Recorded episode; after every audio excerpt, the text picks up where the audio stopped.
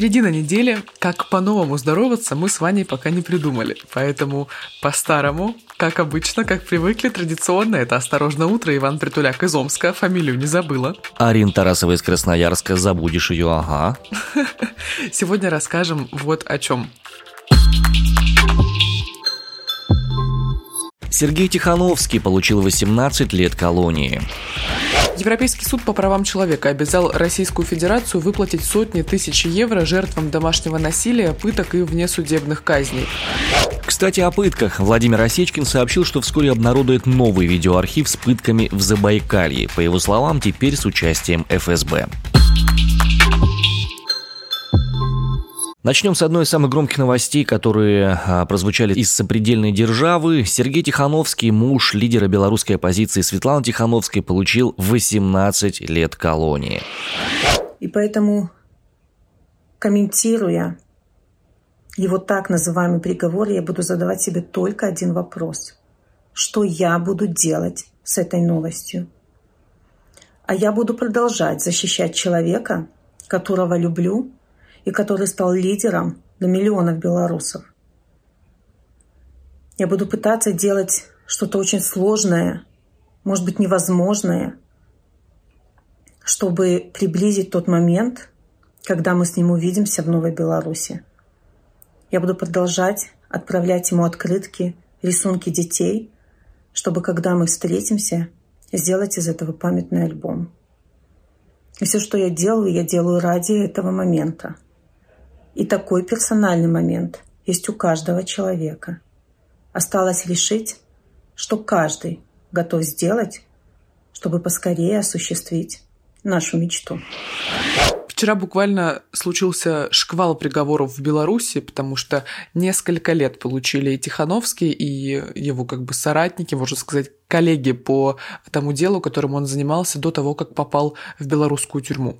А, совершенно верно. Суд над Тихановским проходил в Гомельском СИЗО в закрытом режиме. Вместе с ним судили еще пять человек. Артема Сакова, оператор YouTube-канала Тихановского «Страна для жизни», Дмитрия Попова, модератора соцсетей. Они оба получили по 16 лет колонии усиленного режима.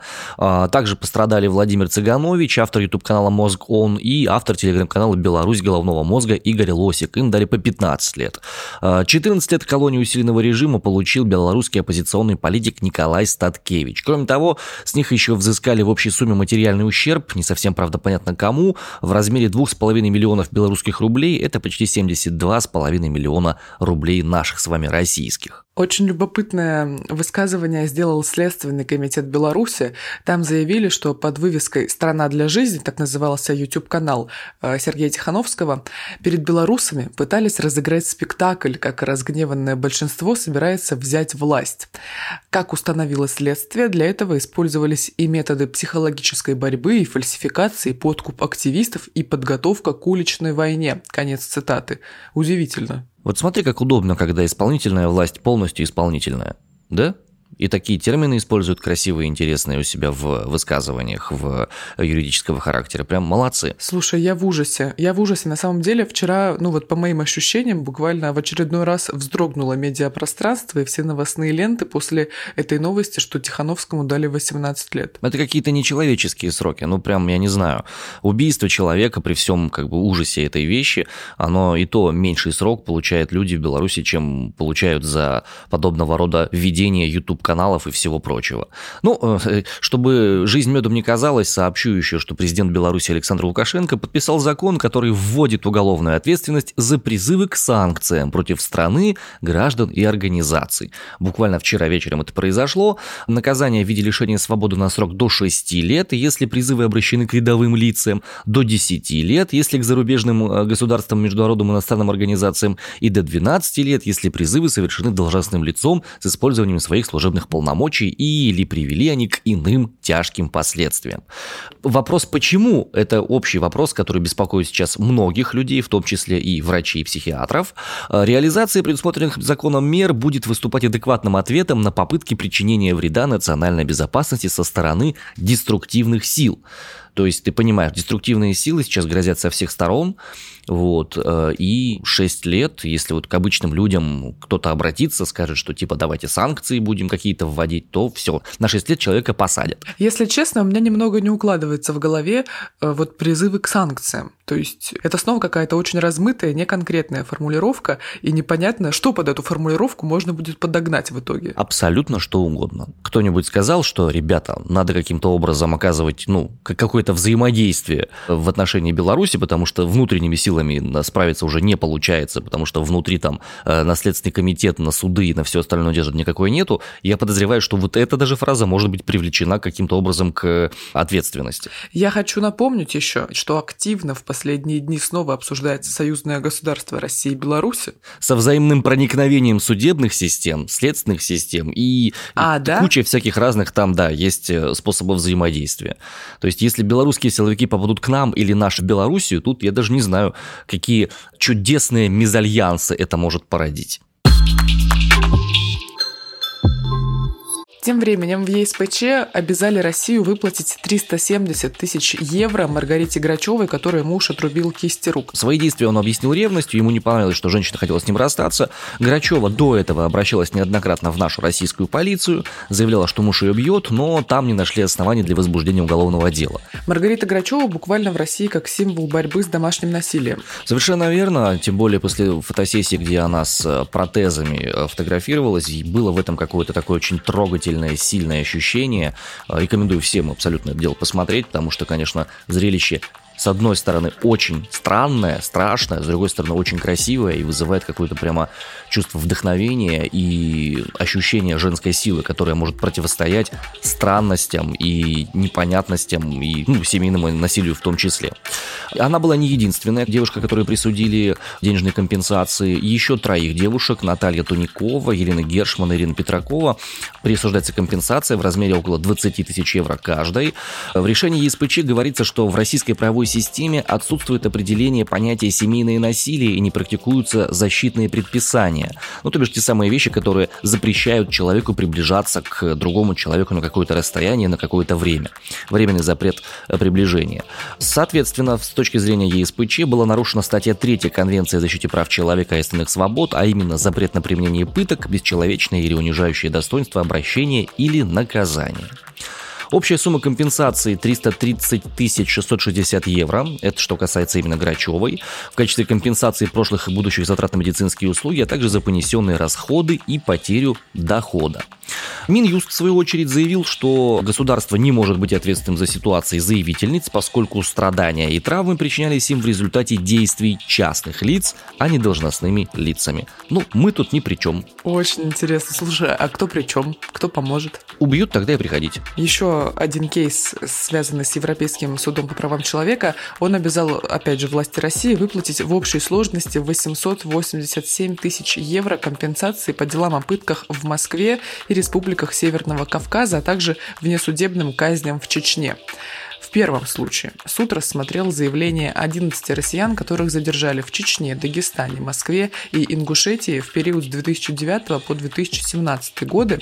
И согласно материалам суда, заявителей заподозрили в причастности к незаконным вооруженным формированиям и совершению преступлений, связанных с терроризмом в регионах Северного Кавказа. Ну, то есть под этим подразумеваются пытки и, в общем, все прочие такие изуверства.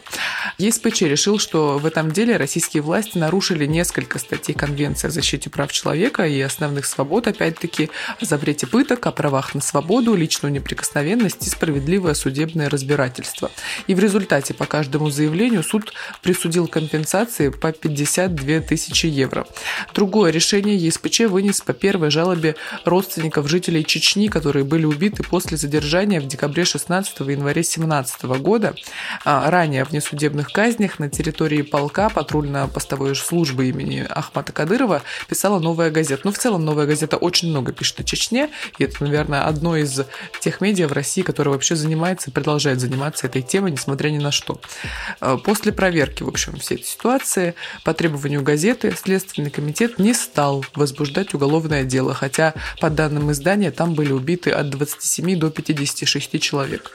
Очень много гремит информации в целом вокруг Чечни и вокруг территории Северного Кавказа о том, что там происходит, кого там задерживают и как с ними обходятся. Европейский суд рассмотрел 15 заявлений родственников пяти убитых и постановил, что власти России нарушили статьи Конвенции о праве на жизнь, свободу и эффективные средства правовой защиты, а также о запрете пыток. Имена заявителей ЕСПЧ скрыл в целях безопасности, разумеется. Будет ли что-то выплачено, я сомневаюсь. Ну почему нет? Э, Российская Федерация исполняет решения Европейского суда по правам человека в тех пределах, в которых она их не оспаривает, поэтому вполне возможно. Ну смотри, вот ты буквально пару минут назад сказал, что, например, Маргарите Грачевой и другим девушкам, пострадавшим от домашнего насилия, Минюст вот сказал, мы ни при чем. Это немножко разное, это в рамках э, самого разбирательства. А если судебное решение вынесено, и тем более, если мы являемся все-таки еще частью конвенции по распространению управления ЕСПЧ на отдельные сегменты нашей жизни, то есть пока эта часть ратифицирована, Российская Федерация берет на себя обязанности по исполнению решения этого самого суда. Получается что? Тогда Грачева может получить деньги? Вполне. И родственники убитых Если... людей из Чечни и Северного Кавказа? Вполне может быть, но, опять же, давай не забывать, что только в том случае, если Российская Федерация сама изъявит желание это сделать. Международное право, оно чуть сложнее, чем право внутригосударственное, и там очень многое зависит от такого понятия, как добрая воля самого государства. Грубо говоря, нет такого органа, который могут принудить какое-то государство к какому-то решению, если само государство на это не готово пойти. Продолжение темы пыток, к сожалению, вот так у нас начинается утро. Информатор gulag.нет смог вывести новый архив в СИН и ФСБ с пытками на 200 гигабайт, и он летел в самолете из России вчера вечером, об этом писал телеграм-канал «Осторожно, новости». Основатель проекта Владимир Осечкин рассказал, что на диске архив которого из Красноярска, Забайкалья и Приморского края за 2016 и 2019 годы, то есть за три года в сумме. А в ближайшее время он окажется в штаб-квартире организации во Франции. По словам Осечкина, он решил публично рассказать о самолете, который все еще летит над Россией, чтобы избежать возможных провокаций власти. Вот что рассказал Осечкин. Архив из целого ряда северных регионов, в том числе одна из самых страшных пыточных, это Красноярск, все, они направляются, они летят к нам сюда. Скоро они будут в штаб-квартире ГУЛАГу нет э, в Биорице. И мы продолжим э, публикации секретного видеоархива ФСБ и в СИН. Покажем, э, как в России, не только в Саратове, но и в других регионах бьют, пытают людей, как это делают агенты, именно негласные агенты из числа заключенных, по команде, по поручению сотрудников в форме. И у нас теперь уже есть конкретные доказательства и видео с преступлениями, которые совершаются не только сотрудниками ФСИН, но даже сотрудниками ФСБ. Завтра я выезжаю в Париж встречать архив, и в ближайшие дни, а, наверное, скорее всего, в начале следующей недели мы начнем новые публикации. Новый архив должен показать, что пытки проходят не только в Саратове, но и в других регионах, а также, что в них участвуют даже сотрудники ФСБ. Прочитала про Красноярск в этой новости. Холодный такой пот меня пробил, если честно. Ну, а ты думала, где больше всего находится колония, там все эти истории происходят. Ты помнишь, когда только-только случилось первый слив данных этих архивов в СИН, и мы с тобой обсуждали, что 100% это не только не только те регионы, которые вот только-только вскрылись, вот, что явно еще по всей России все это происходит, ну вот. Именно так. Новая газета уже неоднократно становилась частью наших новостных выпусков. Буквально пару дней, как мы обсуждали речь Дмитрия Муратова на вручении ему Нобелевской премии. Да и сегодня а, несколько быков мы почерпнули именно из материалов новой. Поэтому прямо сейчас с большим удовольствием мы приветствуем в нашем выпуске Надежду Юрову, ведущую подкаста «Что нового» от «Новой газеты». Здравствуйте, меня зовут Надежда Юрова, и я ведущая подкаста «Что нового» от «Новой газеты». Это подкаст, в котором мы говорим о главном, что происходит в России и в мире прямо сейчас. А помогают нам в этом авторы новой газеты и уважаемые эксперты. В подкасте вы можете услышать, как работают наши корреспонденты в командировках, как создаются расследования и самые яркие репортажи. Услышите с первых уст самые важные истории журналистов из регионов. Узнать, как проводятся даты исследования и даже услышать иммерсивные выпуски с мест событий голосами их участников. Слушайте нас два раза в неделю, всего по 20 минут, и вы будете в курсе самых важных последних событий. Ищите подкаст «Что нового» на всех платформах для подкастов и ютубе «Новой газеты». Сегодня среда, а не четверг. Но почему-то очень много кинопремьер случится именно сегодня. В том числе премьера восьмых, уже восьмых елок. Ой, Вань, ты смотрел? Восьмые елки нет. Я в сумме смотрел, по-моему, первые, вторые, пятые и, и по-моему, и елки 918. Вот все, что я смотрел. Да, можно посмотреть, конечно. Я не смотрела ни одни елки. Один дома тоже не смотрела. Хватит вот это вот на меня. Окей. Глаза открывать все шире и шире. Да, но в этом году у меня, значит, случился приступ новогоднего настроения до того, как вышел наш спецвыпуск о том, почему мы грустим перед Новым годом и так далее. Я подумала, елки-то я не смотрела, так вот, может быть, все меня останавливают, все мои знакомые, тем, что там очень много интеграций рекламных. Угу. Везде Билайн, майонез Махеев и все прочее. Это одна большая интеграция вообще, как мне кажется. И формат, который был придуман, если память не изменяет Бекмамбетовым, он очень хорошо работает. Мне кажется, это определенная черта того, как выглядело кино в нулевых. Ты мне скажи, ты будешь восьмые смотреть или ты будешь с первых смотреть начинать? Ну, я бы сначала хотела бы первые, да, посмотреть, чтобы вообще врубиться, что там происходит. Потому что вот, например, э, события восьмых елок – это события, значит, они происходят в течение одного дня в канун Нового года в 11 городах. Калининграде, Казани, Перми, Уфе, Бовлах, Екатеринбурге, Красноярске, Якутске, Новосибирске, Санкт-Петербурге и Москве. И, насколько я знаю, если не в каждом, то в большинстве этих городов происходили съемки. У нас в 20-х числах сентября поставили на одной из главных площадей города елку. Приезжал режиссер, приглашали людей в качестве массовки, и там снимали одну из финальных, что ли, сцен фильма. Вот, разбрасывали снег, и там все кружились с бенгальскими огнями, было мило. Это очень прикольно, на самом деле, каким образом происходит такая интеграция. Э, ведь это, получается, не только рекламная интеграция, да, но и люди реально города присоединяют к тому, чтобы это происходило. В «Елках 918» был эпизод, который снимали в Омске, в одном из э, дворцов генерал-губернатора нашего. Это было тоже очень симпатично, очень классно было наделось все смотреть.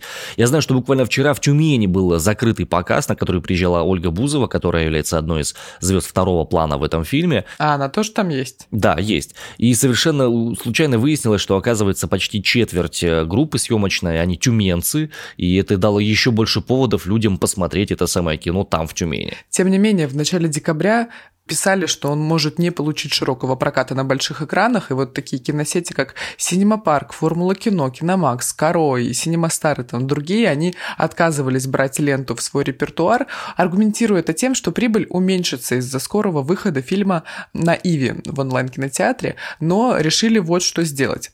Премьерные показы фильма покажут в городах, где происходили события картины, угу. и еще у не знаю, у создателей или у команды постпродакшена возникла идея вывести фильм в космос. О, гениально. У нас чуть что сразу в космос запихивают. Да знаешь, что нужно было делать? Нужно было просто как на проекторе показывать, только на небе. Не знаю, можно ли как-то сделать это технически. Крутая но могли идея. бы придумать. А звук пустить через системы оповещения. Ужасно. Класс. Супер идея, Арин, я прям за, давай. Это принудительный просмотр елок 8. А если не смотрел предыдущие части, что делать? Паниковать. Это нормальная ситуация. В любой непонятной ситуации паникуй. Омск – гадкий городишко. Деревьев почти нет, летом зной, ветер с песком, зимой буран, природа я не видел, городишко грязный, военный и развратный в высшей степени. Именно за эти слова Достоевского мы его тут в Омске не любим. Хотя и ему Омск любить, прямо скажем, особо незачем, по той простой причине, что он в нем отбывал каторжное наказание. Слушай, а Чехов тоже не любил Омск? Нет, Чехов не любил Томск. Это тысяча километров разницы, да. Ну ты-то, я надеюсь, понимаешь, что это два разных города. Нет, я знаю, что это два разных города. Некоторые слушатели у нас думали, что ты из Томска. А, класс. Это просто, знаешь, в тему писателей так забавно, что Чехов не любил Томск, и там вот в его память стоит не очень симпатичный памятник, он больше такой карикатурный. А Красноярск он обожал, он прямо писал о том, что это потрясающий город и так далее. И у нас красивый памятник ему стоит. У нас тоже куча памятников э, Достоевскому, и сейчас вы поймете, почему я заговорил именно про него. Э, у нас есть и место, где он отбывал наказание, у нас есть отдельный памятник ему крест несущий, у нас есть университет, который именем Достоевского, музей Достоевского, короче, все Достоевского у нас есть, включая улицу. Так вот, во Флоренции состоялась церемония открытия памятника Федору Михайловичу Достоевскому. Об этом сообщает ТАСС. Его установили в монументальном городском парке Кашине. При этом присутствовали представители посольства России в Италии, мэр Флоренции, губернатор области Тоскана и советник президента России по вопросам культуры, праправнук писателя Льва Толстого Владимир Толстой. Почему именно там? Дело в том, что Достоевский, как любой уважающий себя российский писатель, жил во Флоренции, в августе 1862 года и с декабря 68 по 1869 года. Именно там он завершил роман «Идиот». Дом, где это произошло, был отмечен памятной табличкой. Посол Российской Федерации в Италии Сергей Разов называет открытие этого памятника в год 200-летия с рождения писателя еще одним важным шагом, а, связывающим народы России и Италии. Он также предложил Толстому провести во Флоренции Всемирный день культуры, посвященный сотрудничеству России и Италии, и пригласить на него глав стран Европы и России. Что интересно, автором памятника является российский скульптор, а, академик Российской Академии Художеств Айдын Зейналов. Это высокий очень памятник, больше трех метров. А, писатель изображен стоящим, в руке у него роман «Идиот», а у ног лежат разбитые кандалы. Ого, знаешь, меня больше всего заворожила история с Достоевским, когда его должны были повесить, и он как раз вот в этот период писал записки из мертвого дома. И потом перед самым выходом на казнь его развернули, и, значит, сказали, что казни не будет. И вот, э, не знаю, он говорил, или учителя по литературе это все выдумали, что у него буквально жизнь разделилась на до и после. Ну, надо думать, действительно. Крышу снесло. Не, история абсолютно верная. Единственное, что записки из мертвого дома он все-таки писал здесь, в Омске. Это, это гадости я не отдам никому. Записки из мертвого дома были писаны вот преимущественно здесь. А у меня, кстати, стоит книжечка, но я все за нее не возьмусь. Ты читал? Да, конечно, читал. И прикольно было узнавать какие-то, знаешь, локальные топонимы, прям даже интересно. И понимать, что вот, допустим, левый берег Иртыша, это вот я, когда гуляю по Омской крепости, регулярно вижу. Не люблю Достоевского. Ну там прям хтонь, да, российская? Конечно, там все эти чуткие тюремные истории. У нас с тобой весь выпуск сегодня. Такое немножко, немного Достоевщина. Вот-вот, именно так. Честно тебе скажу, я репетировал «Идиота», непосредственно самого князя Мышкина, и проникновение в образ мысли этого всего, это привело к недельным просто головным болям, к бессонницам и к прочим моментам, которые, ну, прямо очень плохо на здоровье сказались, причем не только моем, а вообще всех людей в этом процессе участвующих. Достоевский тяжелый писатель, да. Ну да, Россия для грустных, Достоевский подтверждает, если честно, это суждение. Но есть вот в нем что-то особенное. Он же много неологизмов в русский язык привнес, в том числе слово «стушеваться». Да, вот поэтому давайте не будем тушеваться, а давайте будем двигаться к финалу нашего выпуска. Да, пробежимся по России. Галопом по Европам не получится, а вот по России. Это медленным шагом таким, знаешь, рысцой. Мы прогуляемся так статно этой походкой неторопливой. В Омской области в поселке Черталы сегодня будет весь день идти снег, но при этом на улице всего минус 6. Приятно, можно прогуляться. В республике Чувашия в деревне Собак-Косы тоже снежно, но при этом значительно теплее, там сегодня минус 3. А вот в Задах Иркутской области минус 26 и ветер, так что лучше там носа на улицу не показывать. Слушайте, друзья, я, знаете, хочу вам сказать бесконечное спасибо за консультации по налоговым вопросам. Мы вчера получили несколько писем подробных от наших слушателей. Я хочу сказать огромное им спасибо. Я, конечно, пока что ничего не сделала, потому что жду чек финальный от э, стоматолога своего. Но знаю теперь, что это не так-то сложно, как оказалось. Респект и уважуха всем тем, кто ставит и искусственные елки. Тоже отдельно вы да. про это пишите в комментариях. Это очень приятно знать и слышать. Давайте э, мы еще в финале такой вопросик зададим. А кто из великих русских писателей ваш самый любимый? Из вот той самой плеяды. А у тебя? У меня Булгаков, тут все просто как бы. Тут... О, знаешь, я прочитала «Мастера Маргариту». Мне было 17 лет, и мы ехали с друзьями на поезде сначала в Волгоград, а оттуда летели в Москву. Ну и вот как раз э, до Волгограда из Красноярска ехать примерно три дня, и я за эти три дня прочитала «Мастера и Маргариту» в поезде, и мне очень понравилось. Ну, не библейская линия, она как-то мимо прошла, я ее плохо помню, а вот линия «Мастера и Маргариты», о, мне очень понравилось. Но мне кажется, что если я сейчас перечитаю, будет эффект абсолютно другой. А «Преступление и наказание» я читала, когда летала в Грузию э, годом ранее. И ну, в общем, я не прочитала. Ну, в итоге, потом, когда я готовилась к ЕГЭ по литературе, э, я это «Преступление и наказание» просто вдоль и поперек, я его и не прочитала, но все равно очень хорошо знала, потому что там фильмы, краткие пересказы, сочинения и куча всего. В отношении Булгакова у меня есть очень такая хорошая с ним связь, потому что я с супругой познакомилась, когда репетировал спектакль «Зойкина квартира» по Булгакову. И так получилось, что мы с моей Таней, когда э, поехали в Москву, побывали в доме-музея Михаила Афанасьевича и чтобы мы там играли спектакль «Зойкина квартира». И я играл «Зойкину квартиру» непосредственно перед племянницей Михаила Афанасьевича Булгакова, и это, честно говоря, очень крутой опыт был в непосредственно в доме музея Михаила Афанасьевича. Про нехорошую квартиру спектакль играли в нехорошей квартире. Это было прикольно. Господа, Перед завершением нашего выпуска мы хотим еще один вопросик задать. Все ж таки, ваш любимый писатель из великих русских. Пишите, кто и почему. Мы выяснили, что наш с Ариной это Булгаков. Достоевский у нас есть, конечно, на полочках, но не самый топовый. Ну, я не знаю, как-то я не могу, если честно, кого-то выделить отдельно. Я подумаю над этим, скажу тебе завтра. Ну и напомним, что комментарии вы можете оставлять в наших социальных сетях. У нас есть телеграм-канал «Осторожно, подкасты», есть инстаграм-аккаунт, который также называется «Осторожно, подкасты». В обязательном порядке подписывайтесь на нас на все возможных аудиоплатформах, от Spotify до CastBox, даже на YouTube мы есть, хотя это не сильно аудиоплатформа. А у нас с Иваном тоже есть инстаграмы. Кстати, да, мы легко гуглимся. У меня притуляк.фм, у Арины tar.iina, по-моему, да? Да, можно просто Тарина набрать, я думаю, там все покажет. Любим, целуем, обнимаем. До завтра в это же время, примерно в 8.30 по Москве мы появляемся в, в ваших наушниках или в ваших колонках, или Алису можно сделать так, чтобы мы запускались. Алиса, включи подкаст «Осторожно, утро». Мне вчера пришло такое видео от друга. Он, он говорил своей Алисе. Алиса, включи последний выпуск подкаста «Осторожно, утро». Так прикольно.